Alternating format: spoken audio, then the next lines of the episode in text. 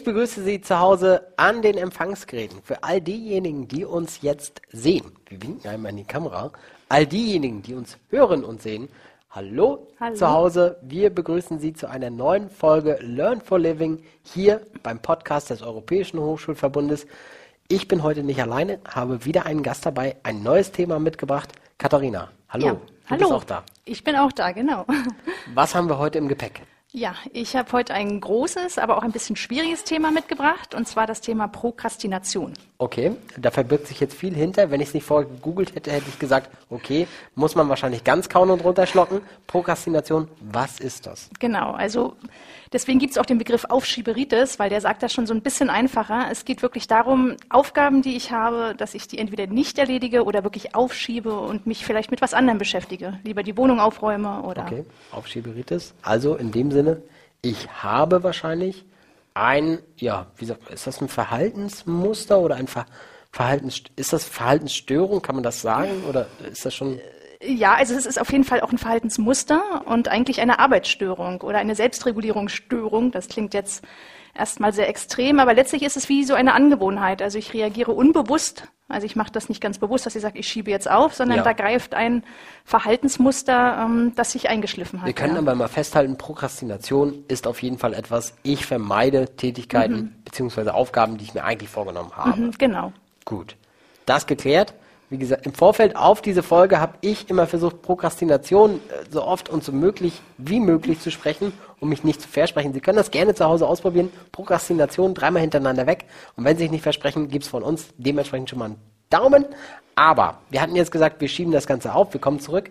Das heißt, Aufschieberitis ist quasi der umgängliche oder die Umgangsform als solches, die man benutzen kann für das Ganze, weil man Tätigkeiten wirklich vor sich her schiebt. Genau, also Aufgaben, die mir wichtig sind, wie gesagt, das kennt fast jeder. Also es gibt Studien, die besagen, dass 98 Prozent das kennen, Aufgaben aufzuschieben. Da hängt es dann nur von dem Verhältnis ab, wie oft und wie stark man das Also macht. geht es einmal durch die komplette Bevölkerungsschicht durch. Eigentlich Man kann ja. nicht sagen, Männer oder Frauen mehr oder weniger. Nee, also es gibt oft das Vorurteil, dass, ähm, dass es was mit Faulheit zu tun hat oder auch mit Willensschwäche, aber das hat damit gar nichts zu tun. Okay. Im Gegenteil eher in Bereichen, wo ich sehr selbstständig ähm, Aufgaben erledige, zum Beispiel wie beim Lernen, Ja. wo ich wirklich mich selbst strukturieren muss und schauen muss, wann lerne ich was, ähm, ist man besonders anfällig dafür. Okay, weil wenn ich so an mich denke, mich hat das bestimmt auch ein oder zweimal betroffen, Mhm. dass ich wirklich so gemerkt habe, ach Mensch, da ist ein Fussel und schon war die Aufgabe aus dem Blick. Dementsprechend können wir hier einmal festhalten, wir haben geklärt, Prokrastination, klares Verhaltens- oder wie hast du so Störungsregulierungs... Selbstregulierungsstörung. Selbstregulierungsstörung, meine Damen und Herren, so dass wir in der Hinsicht dann festhalten, wir kommen nicht zu den Aufgaben, die wir eigentlich vorhaben. Aber es ist ja natürlich, wir wären kein äh, Learn for Living Podcast, wenn wir dem nicht entgegenwirken. Was kann ich tun? Ja, wie gesagt, leider gibt's nicht die ganz schnelle Lösung ähm, mit einem Fingerschnipp, aber es gibt natürlich Sachen, die einen dabei unterstützen können. Also zu Beginn wäre es schon mal sehr hilfreich oder ist es hilfreich, wenn man sich einfach mal selbst beobachtet. Also es ist ja ein Verhaltensmuster, was greift und dass ich mal schaue, warum ist das überhaupt so? Also warum schiebe ich die eine Aufgabe auf? Was für Emotionen finden da vielleicht bei mir statt? Angst oder Okay. Stress vor der Aufgabe? Ähm, und in welchen Situationen klappt es vielleicht besser, dass ich wirklich dieses Muster erkenne, damit ich es dann im nächsten Schritt auch durchbrechen kann? Also jetzt einmal hinter den Vorgang schauen, also hinter den eigentlichen Prozess.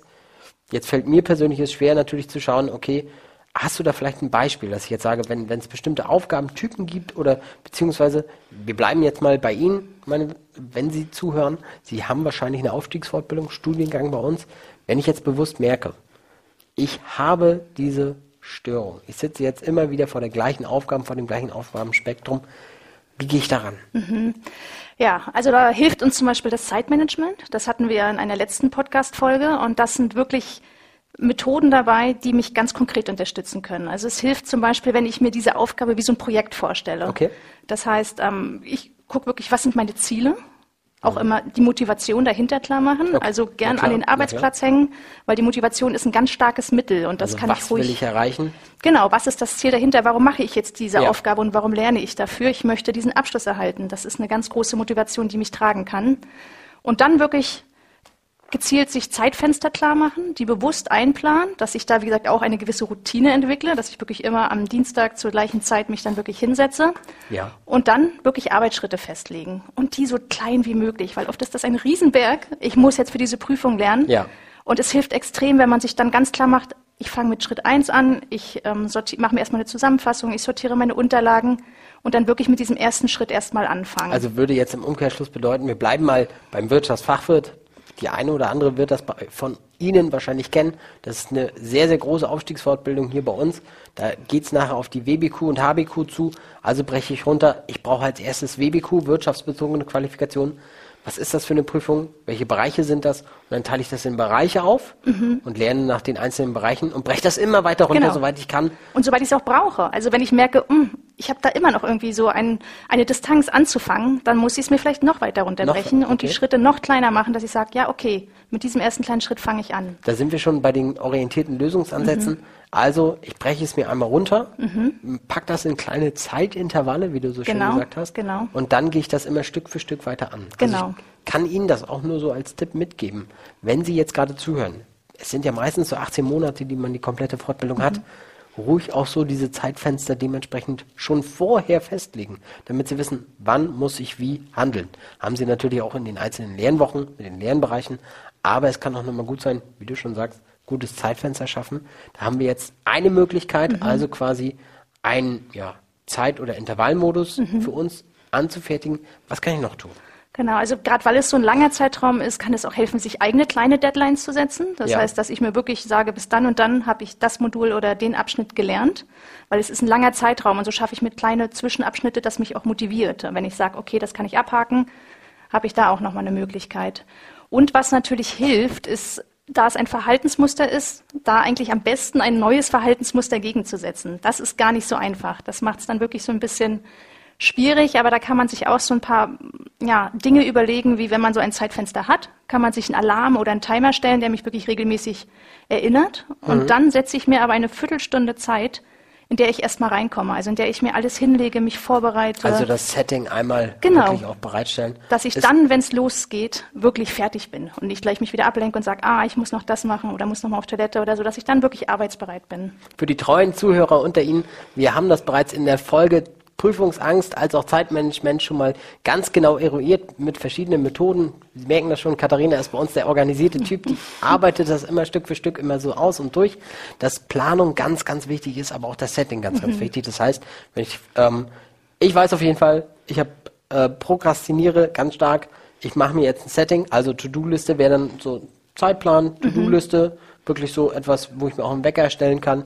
Jeder von Ihnen hat auch ein Handy oder eine Uhr oder wirklich einen Timer, den ich se setzen kann.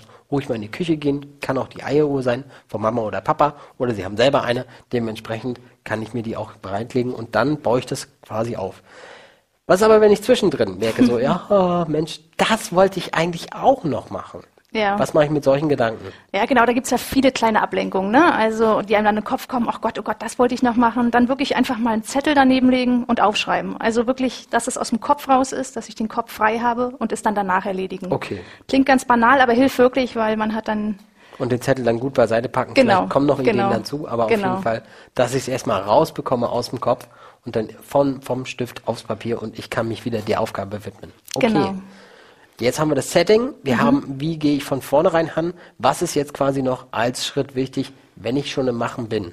Gibt es irgendwelche Regeln, irgendwas, worauf ich mich fokussieren sollte? Ich glaube, du hattest schon angesprochen, Uhr auf jeden Fall stellen. Genau, also eine Uhr hilft immer. Also wenn ich ein klarer, klares Zeitfenster habe, von 20 Minuten weiß ich ganz genau, okay, danach habe ich dann fünf Minuten Pausen. Das heißt, die Pausen sind ein ganz großes Thema ganz definierte Zeitfenster, weil ich brauche auch diesen Belohnungseffekt. Also das ist gerade beim Angewöhnen von neuen Angewohnheiten sehr wichtig, dass ich da immer eine ganz konkrete Belohnung habe. Zum Beispiel, wenn ich jetzt hier zweimal 25 Minuten mit Pause gelernt habe, danach gönne ich mir dann auch das Eis. Okay. Aber okay. wie gesagt, man trennt das. Beim Prokrastinieren lenkt man sich ja auch ab. Mhm. Aber danach fühle ich mich ja schlecht, weil ich konnte ja nicht wirklich dabei ja, genau, entspannen. Die genau. Aufgabe ist ja immer noch im Hintergrund. Und so trenne ich das wirklich. Also, also ich muss ich wirklich aus, entweder komplett weg vom mhm. Schreibtisch, mhm. also wenn es eine Schreibtischtätigkeit ja. ist, kann natürlich auch eine alltägliche Tätigkeit sein. Ja. Aber, wie du schon so gesagt hast, ich muss einmal raus aus der Situation, belohnen und dann fange ich wieder an. Genau, genau, das hilft wirklich. Und was wirklich sich bewährt hat, auch gerade bei Prokrastination, Aufschieben und auch mit diesen Ablenkungen, sind sogenannte Wenn-Dann-Pläne. Das heißt, das ist wie so eine kleine Handlungsanweisung, dass ich automatisch merke, okay, wenn ich jetzt eine Serie gucke, obwohl ich lerne, Dann zähle ich von 5 bis 0 runter und höre sofort auf damit. Okay. Und das ähm, passiert fast unterbewusst, dass ich sofort erkenne, oh, ich schaue wieder die Serie. Dann zähle ich jetzt von 5 bis 0 runter und höre auf. Also das hilft auch. Okay. An der Stelle sind wir jetzt schon quasi Schritt vor, mhm. mitten jetzt im Prozess. Danach, ich glaube, Belohnung, beziehungsweise wenn ich jetzt wieder anfange, dann ist für mich auch wichtig, was kommt eigentlich nach mhm. der Prokrastination, was, was, wie knüpft das an?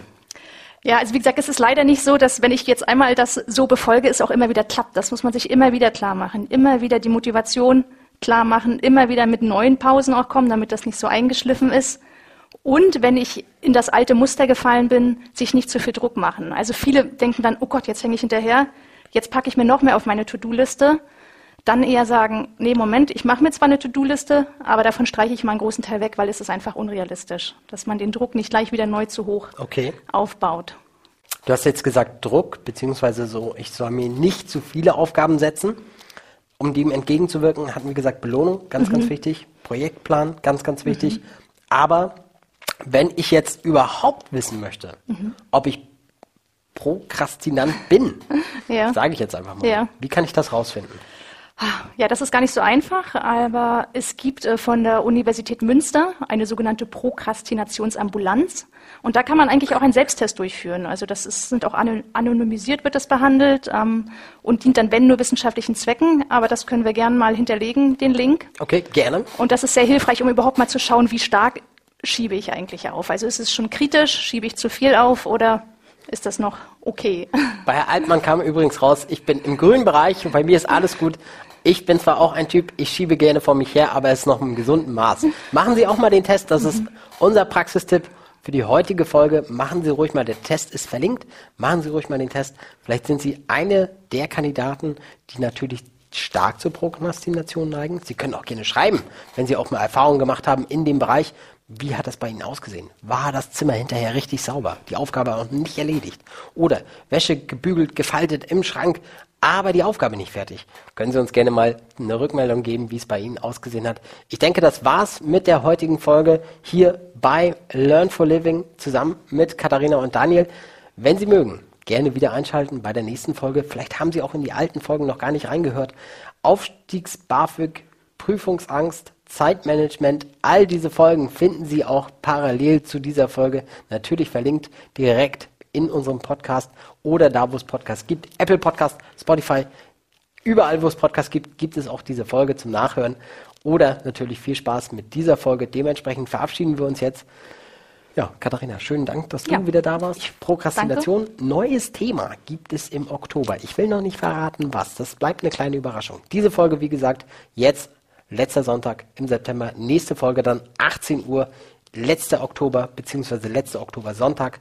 Dann neue Folge, neues Thema. Und ich bin gespannt, wie es Ihnen gefällt. Gerne können Sie uns natürlich auch schreiben, was Ihre Themen sind, was Sie auch gerne hören möchten. Wir gehen gerne darauf ein. Ansonsten bleibt es dabei. Ihnen alles, alles Gute. Machen Sie es gut. Bis bald. Bis Tschö. bald. Tschüss.